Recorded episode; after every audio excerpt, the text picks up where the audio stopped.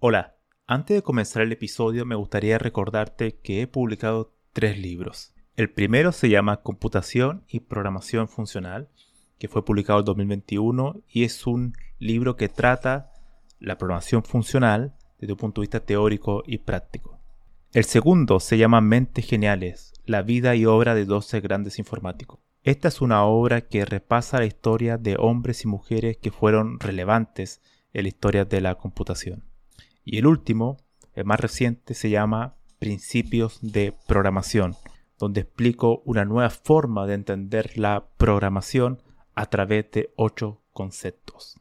Todos estos libros se pueden encontrar en librerías en España o en Amazon y también en Latinoamérica se puede encontrar a través de Mercado Libre y Busca Libre. Para más detalles pueden visitar mi sitio web camilochacón.com.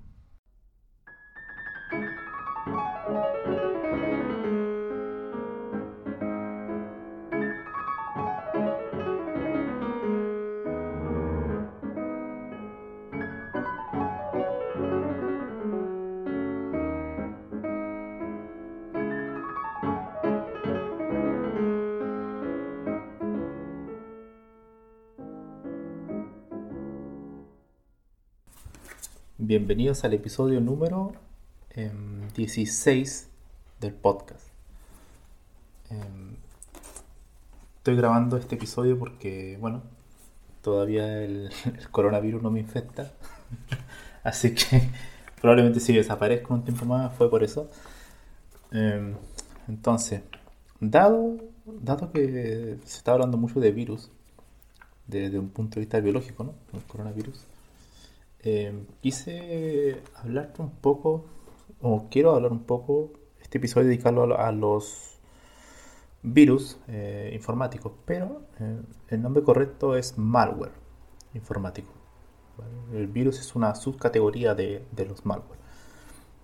Entonces este episodio va a ser un poco para hablar sobre qué, es, un, qué es un malware en informática, cuáles son las técnicas de detección, y también un poco de mi experiencia eh, trabajando con este tipo de, de técnicas o algoritmos para detectar eh, malware.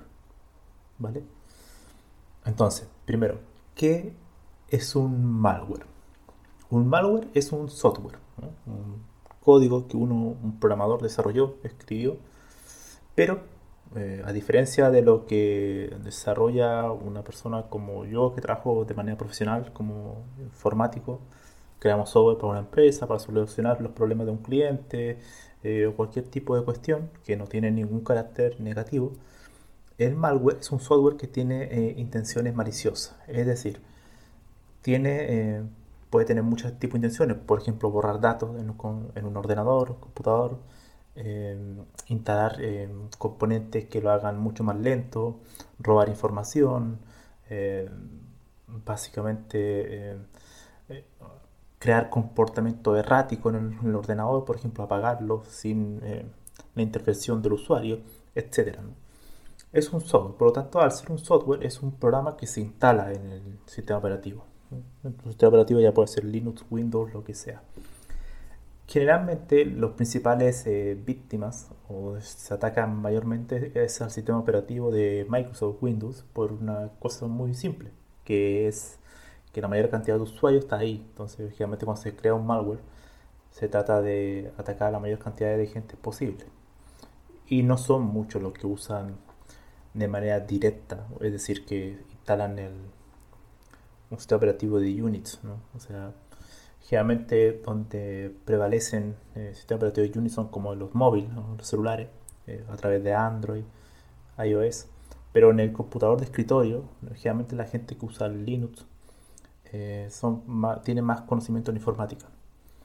Y los usuarios de Mac OS también son menos que los de Windows. Entonces, claramente todavía el mercado en computadores de escritorio prevalece Microsoft Windows. Entonces, vamos a hablar ahora sobre la subcategoría de malware.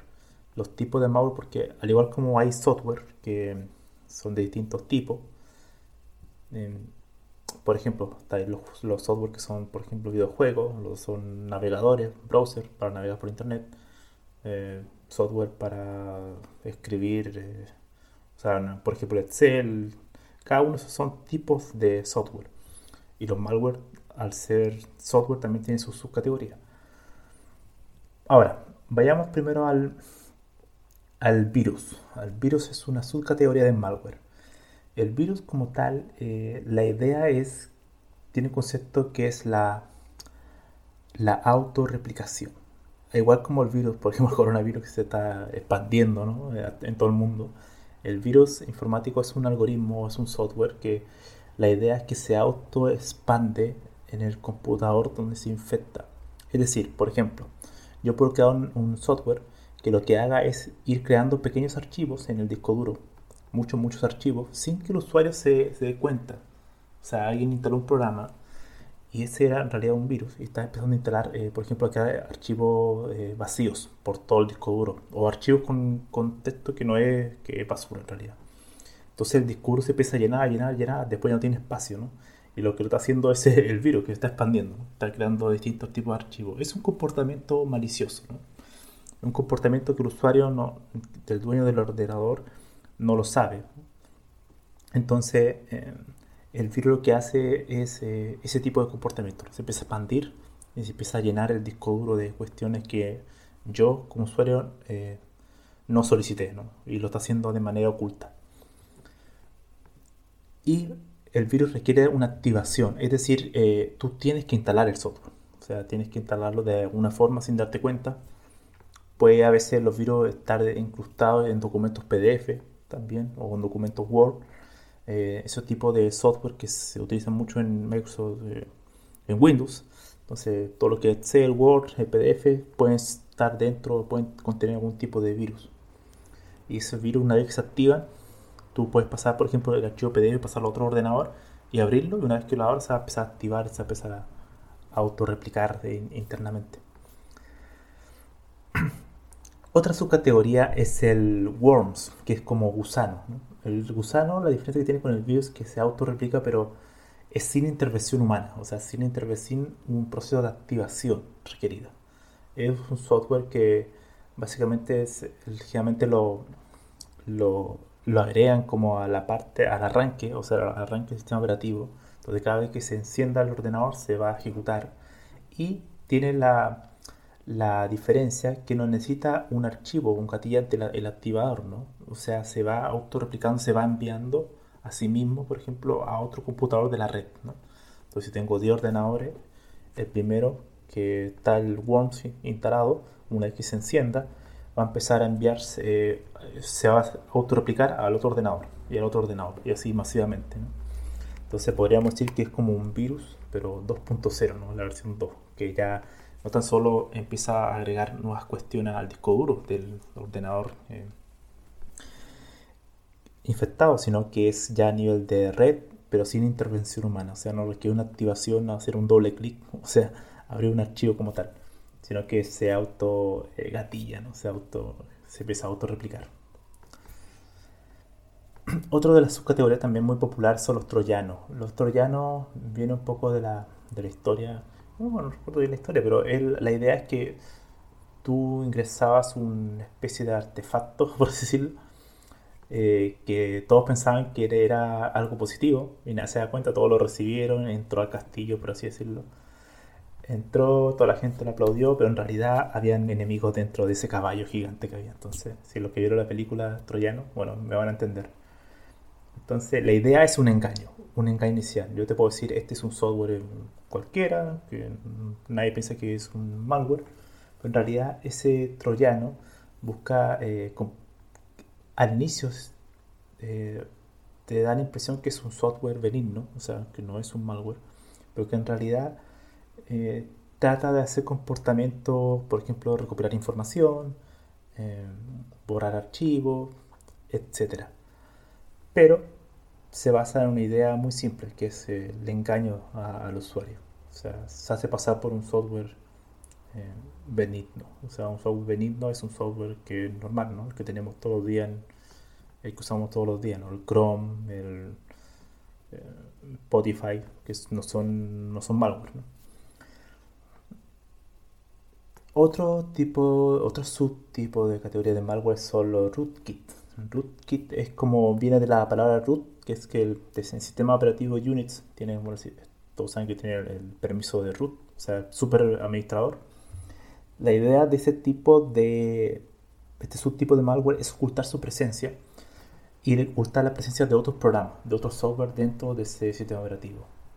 Es decir, no, no tiene la, la intención eh, como tal de causar daño, sino que ocultar, ocultar a otros, por así decirlo, otros malware dentro del, sistema operativo. Y a través de obtener privilegios de administrador root. Entonces, al tener privilegios de administrador root, puede ocultar y puede hacer comportamiento, por ejemplo, de espías, por así decirlo, que oculten a otros malware que sí pueden causar daño. Entonces, ese rootkit es como tengo el, super, tengo el poder del super administrador sin que el dueño del ordenador del computador se dé cuenta. Entonces eso podría hacer muchísimas cuestiones de manera oculta sin que el usuario se dé cuenta. Entonces ese es un tipo de malware. El otro es el spyware. Spyware eh, es como, básicamente se tiene ya un comportamiento de espía, ¿no? como es su nombre, spy, spyware. no sé si se pronuncia así, spyware, ¿sí? no sé. Bueno, la cosa es que eh, eh, espía el comportamiento de un, de un computador. Ya puede ser, por ejemplo, a través del phishing, famoso phishing, o a través de técnicas como ingeniería social, que ingeniería social hace referencia a cuando tú hablas con una persona, o sea, otro ser humano, tú puedes obtener información, engañar a esa persona. Entonces te puedes saltar eh, barreras de software utiliza, a través de la comunicación humana, ¿no? Entonces puedes engañarlo, a llamar a una persona decir que necesita el acceso o la clave de tal cuenta y decirle que tú eres un, eh, un jefe de tal área, pero en realidad no eres, no eres jefe, sino que estás viendo solamente las la contraseñas. Bueno, ese tipo de engaños. ¿no? Y son tipos de sistemas que, y que también tienen la, la posibilidad de espiar comportamiento, de todo tipo de comportamiento que haga el usuario dentro del computador. Y una de las categorías que están muy familiarizadas con, eh, con spyware es el keylogger, keylogger, que es el tipo de software o el malware que registra las teclas que se van presionando desde el teclado. Es un, es un tipo de malware muy común que lo que hace es, espiar, ¿no? O sea, todo lo, todas las teclas que se van presionando se están registrando internamente sin que el usuario se dé cuenta. Entonces, una vez que la registra, la puede enviar a otra parte, a otro servidor, y eh, obtener la información que necesita. Esos son algunos de los... Hay muchos más tipos de, malware, pero son como las categorías principales.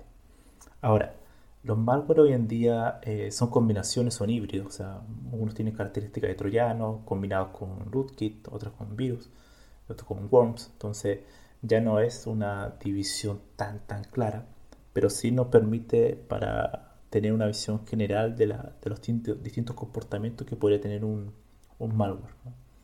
¿no? es que cada malware hoy en día sea exactamente un troyano y solamente cumpla esas funciones, sino que son combinaciones de, muchas de ellas.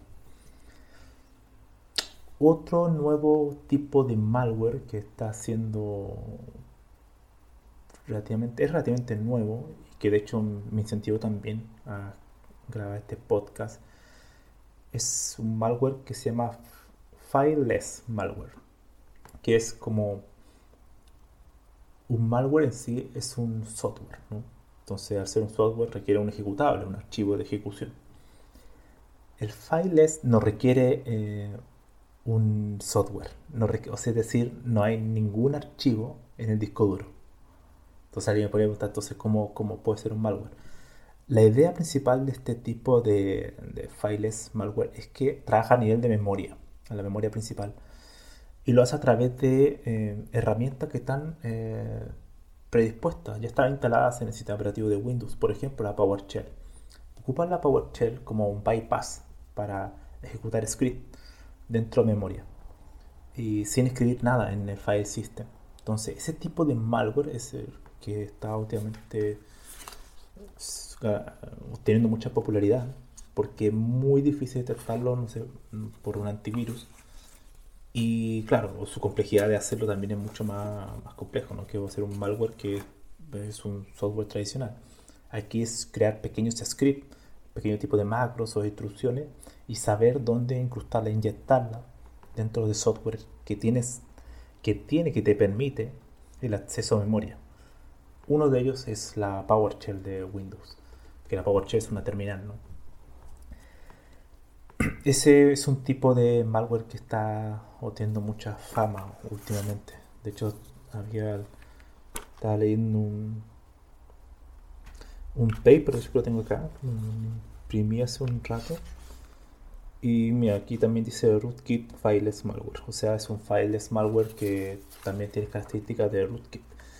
Em, muy interesante. Este paper se llama eh, Una amenaza emergente, fileless malware. Es un paper de este año, de hecho. Así que es un tema relativamente nuevo. También habla de las técnicas que se utiliza para este tipo de. Bueno, y hablando de técnicas de, detección, em, pasemos a la segunda parte del podcast que es análisis de malware. Antes de eso, quiero decir que estaba viendo una gráfica, de hecho en uno de estos papers que estaba leyendo, es que en el 2012 habían 65 millones de malware detectados. Esta información desde la empresa de antivirus, todo este tipo de cosas. 65 millones en el 2012. Hoy en día, en el 2020, tenemos mil millones de malware detectados. Es decir, aproximadamente está subiendo entre, entre 100 y 200 millones por año. Eso es tremendo, tremenda cantidad de, de, amenazas que hay. Una provocada también porque el, el acceso a Internet se ha masificado mucho más hay mucho más usuarios activos que hace 10 años atrás. Por tanto, eh, genera una enorme cantidad de, de daño ese tipo de, características maliciosas. ¿no? O sea que este tipo de malware es un negocio en sí. Hay no tan solo robo de información, sino que muchas veces hay este software que era, era una especie de, malware que tú tenías que pagar en Bitcoin o sea, uno leyeron la noticia que tienes que pagar en Bitcoin para desbloquear tu, todos tus ficheros del disco porque te lo había encriptado. Entonces, la única forma de liberarlo era pagando. Entonces, bueno, ese tipo de cosas es un negocio pues, para mucha gente que se dedica a crear este tipo de, de software malicioso, que al final son programadores también, pero desde el lado oscuro, por así decirlo. Entonces, volviendo al tema de análisis de malware.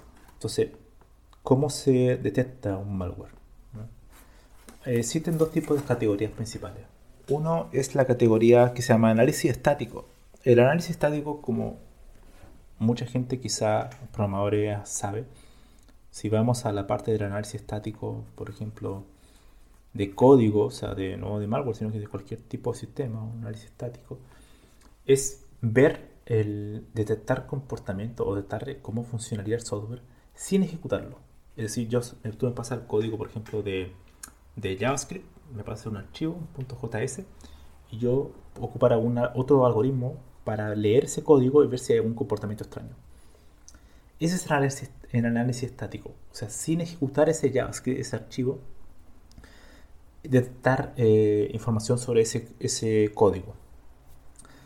Em, se ocupa mucho en el área, por ejemplo, el análisis estático general, no hablando de malware, sino que de un aspecto mucho más general se ocupa para aplicar optimizaciones en compiladores, eh, saber si podemos eh, prevenir algún tipo de bug o algo así, algún error. Entonces con análisis estático, tú corres un programa, le pasas todo tu archivo y te empieza a analizar. También puedes ver métricas, por ejemplo, eh, de calidad de código, etc. Todo eso se hace a nivel de análisis estático. No requiero la, ejecución, el runtime para, para analizar. Entonces hay muchos tipos de software que nos permiten hacer ingeniería inversa eh, o reversa, eh, que la idea es yo tomar un ejecutable, al final un software es un ejecutable, y verla a nivel de binario, o sea, a nivel de secuencia de byte, eh, las cabeceras del software, todo, toda esa metadata que tú creas cuando, por ejemplo, creas un punto .exe en software de Windows, hay mucha metadata ahí. Y todo ese comportamiento, por ejemplo, códigos que hacen comportamiento malicioso, por ejemplo, eh, ver algún, detectar algún comportamiento, por ejemplo, de borrar algún archivo, de agregar o, crear archivos vacíos, o hay algunos malware que descargan información desde otro servidor, o se hacen un request hacia otro IP extraña, una URL que nadie conoce. Bueno, con el análisis estático se trata de buscar eso a nivel mucho más bajo nivel, o sea, a nivel de bytes, eh, detectar comportamiento, buscar patrones, secuencias de bytes que sean maliciosas. Y eso es a través, a través de herramientas de ingeniería inversa, que nos permite ver ese, esos bytes, ese código de, de ese ejecutable. Y también uh, se hace mucho proceso de depuración, o sea, ver en detalle ese software. Esas técnicas, claro, eh, uno de los problemas que tienes es que tú requieres la, requiere el conocimiento de un experto. ¿Qué quiere decir esto? El conocimiento de un experto de alguien que ya ha analizado mucho tipo de malware, de malware en su vida y él ya sabe más o menos en qué sección del software, en qué sección de toda esta secuencia de bytes eh, ver para encontrar algún patrón malicioso, que él ya lo detecta por su experiencia. Y te da algún input y mira, tienes que ir a esta cabecera, no tienes que ir a otra cabecera, tienes que fijarte en esta sección, si hay algo, si encuentras este, por ejemplo, esta secuencia de números, entonces sí, probablemente sea un malware, bueno, ese tipo de cosas. Eso te lo da un experto. Hay otras técnicas, que bueno, lo voy a hablar después, pero que ocupan técnicas de Machine Learning para automatizar ese tipo de cuestiones, pero eso lo vamos a hablar al final. La otra categoría de análisis de malware es el análisis dinámico. ¿Qué pasa? Hay tipos de malware que, como mencioné hace un momento, que son malware, por ejemplo, que no se ven, no hacen ningún comportamiento a primera vista malicioso. Es decir, tú lo haces el análisis estático y no encuentras nada extraño. Pero internamente ese algoritmo, ese software que crean ellos, lo que hace una vez que tengan conexión a internet, descargan el código malicioso. lo descargan de, un, de, por ejemplo, un servidor externo, descargan el malware. Entonces es como una puerta de entrada, como una especie de, de, de solamente como una una máscara, ¿no? Lo ocupan ese malware, no tiene, ese malware no tiene nada de, de, malo, se ve totalmente normal, pero una vez que tenga internet, descarga el malware realmente malicioso y ese lo ejecuta. Entonces eso tú no lo puedes detectar a nivel de análisis estático, ¿no? Porque el análisis estático tú no lo ejecutas, solamente analizas el código que está actualmente, ese malware. Y al ver ese malware no vas a, es muy difícil saber si va a ser un comportamiento malicioso a futuro en el momento de su ejecución. Por lo tanto, eh, está esta categoría de análisis dinámico, que es se utilizan técnicas, por ejemplo, las técnicas de las sandbots. Las sandbots son sistemas aislados, por así decirlo, es una especie de virtualización de un sistema operativo, donde tú pasas todo lo que son eh, sospechosos de ser malware y los pones ahí, en un sistema aislado, y lo ejecutas. Y después de un tiempo, después de unos minutos, la sandbox te da una especie de reporte y te dice si ese malware que era sospechoso realmente era, era un malware o no. Porque empieza a analizar todo su comportamiento. Su comportamiento a través, por ejemplo, de tráfico de red. Puedes, por ejemplo, ver que si descargó algún archivo, qué tipo de archivo era lo que descargó, cuánto descargó, eh, todo su comportamiento a nivel de red o, o, cuestiones que esté haciendo ¿no? en el momento de, de, su ejecución, que no son fáciles de detectar eh, a nivel de, de análisis estático es un sistema también muy, muy utilizado. Hay empresas que se dedican a, ofrecer sandbox, o sea, como em, para poder proveer eh, análisis de malware. Entonces tenemos este análisis estático, que es código de fuente, análisis de código de fuente, de tratar de a ese nivel ver si hay algún comportamiento malicioso y clasificarlo como malware. O el análisis dinámico, que ya es una vez en tiempo de ejecución, tener un sistema aislado, por ejemplo una sandbox, donde podamos ver su comportamiento futuro y ver si está haciendo algo negativo, o sea, como descargando malware o haciendo algo a través de la red. Poder eh, monitorizarlo en detalle. Obviamente el análisis dinámico es mucho más lento, ¿no? porque requiere que eh, pasarle muchos eh, malware sospechosos que sean malware y ver si tuvieron algún comportamiento malicioso o no. El análisis estático es mucho más directo, pero requiere mucha información de un experto. Eso sería análisis malware estático y dinámico. La tercera parte de este podcast es un poco mi experiencia eh, sobre esto. Yo tengo la suerte de trabajar en un equipo de, que trabajamos con análisis de malware dentro de Telefónica. Y me ha tocado aprender muchísimas cuestiones de ese estilo. Y una de las cosas que, que estuvimos trabajando era a nivel del análisis estático, bueno, también se trabaja el análisis dinámico, pero queríamos probar una técnica de análisis estático para ocupando otra eh, técnica de específicamente Machine Learning, pero más específico aún de Deep Learning, para detectar eh, malware, poder clasificarlo, si este es un malware o no, o qué tipo de malware es. Entonces, yo me basé para replicar un paper que había de, de Deep Learning, que lo que hacía es una técnica muy interesante, que tú tomas un ejecutable, cualquiera, un punto .exe de Windows, y tú lo transformas, todo eso son, son bytes, ¿no? Tú transformas esos bytes a una imagen. esa es, la, esa es el, punto clave. Entonces la hipótesis es que un malware o un tipo de malware tiene una imagen diferente a un software benigno. Un software benigno es un no malware. ¿no? La idea es que esa imagen tú la transformas, esos bytes se transforman en imágenes en una escala de grises. Y lo que mostraba ese paper era que, claro, se podía clasificar muy bien. Si tú tienes, por ejemplo, una base de datos de malware de ese estado histórico, por ejemplo, aquí tengo mil troyanos, aquí tengo mil virus, aquí tengo mil worms, aquí tengo mil keylogger, etc.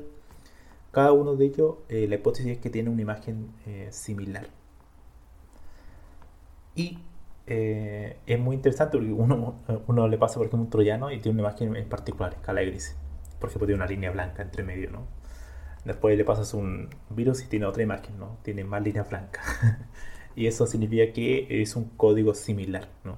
Tienen como una parte de instrucciones de código que generalmente se hacen en C. muchos de los malware que se escriben se, hacen en, se escriben en C o C++, ¿vale? Entonces, eh, tienen secciones de código que se, si tú lo transformas en una imagen, en un byte, eh, te ve, tú ves visualmente un comportamiento, ¿no? Eso fue muy interesante porque yo no me imaginaba, o sea, ahora cuando uno lo, lo, piensa tiene todo el sentido, que tú, cualquier secuencia de bytes que tenga una cadena string, una cadena, un array, todo en computación son bytes, que al final son bits, ¿no? Ceros y uno. Entonces todos esos ceros y uno se pueden transformar en una imagen. Al final toda una imagen, la imagen de cualquier foto que tú sacas en el iPhone o en Android y subes a Instagram es una secuencia de bytes, ¿no?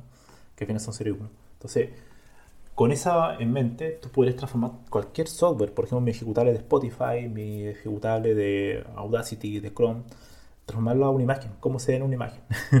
Entonces, esa es la idea del paper que mostraba esto. Entonces, una vez que tú tienes una imagen, eh, quizá la gente que no sabe mucho de Deep Learning puede dirigirse a un episodio de este podcast sobre Deep Learning, pero Deep Learning trabaja muy bien con imágenes, para la clasificación de imágenes. Deep Learning lo que hace es buscar patrones automáticos dentro de imágenes y para posteriormente, una vez, una vez que tú le pases una imagen futura, eh, te lo puedes clasificar de una manera correcta, tratando de emular o imitar el comportamiento humano, la visión humana. Y eso, ese es el tema de los malware. Es un mundo, bueno, esta técnica que se ocupó eh, nos dio buen resultado, aunque todavía está como mucho en prototipo, pero nos demostró sí que era posible, o sea, ocupar técnicas automáticas donde tú no requieres la información de un experto, porque eso es una de las cosas interesantes de ocupar Deep Learning. Como les mencioné anteriormente, el análisis estático requiere ingeniería reversa, depuración, pero que, hay un experto te diga en qué parte mirar. Con Deep Learning tú no requieres eso, tú solamente le pasas los ejemplos clasificados y la red neuronal se va a encargar de, de encontrar los patrones de manera automática por ti.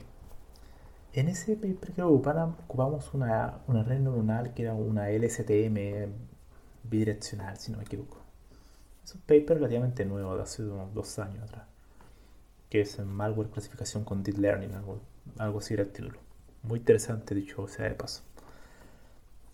Lo recomiendo para que lo puedan leer a los que les gusta todo el mundo, ciberseguridad y deep learning.